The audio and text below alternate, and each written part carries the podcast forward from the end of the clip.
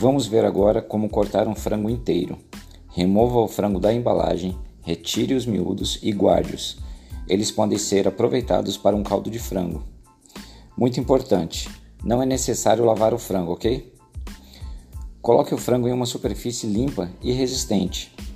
Com uma faca bem afiada, comece a destrinchar o frango. Comece fazendo um corte na junta das coxas e gire-as para removê-las. Separe as coxas das sobrecoxas, ou deixe-as juntas, se preferir. Remova o peito sem retirar as asas.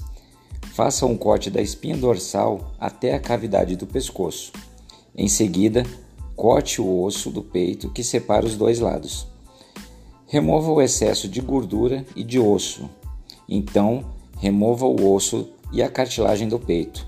Enfim, faça corte nas articulações das asas para separá-las do peito.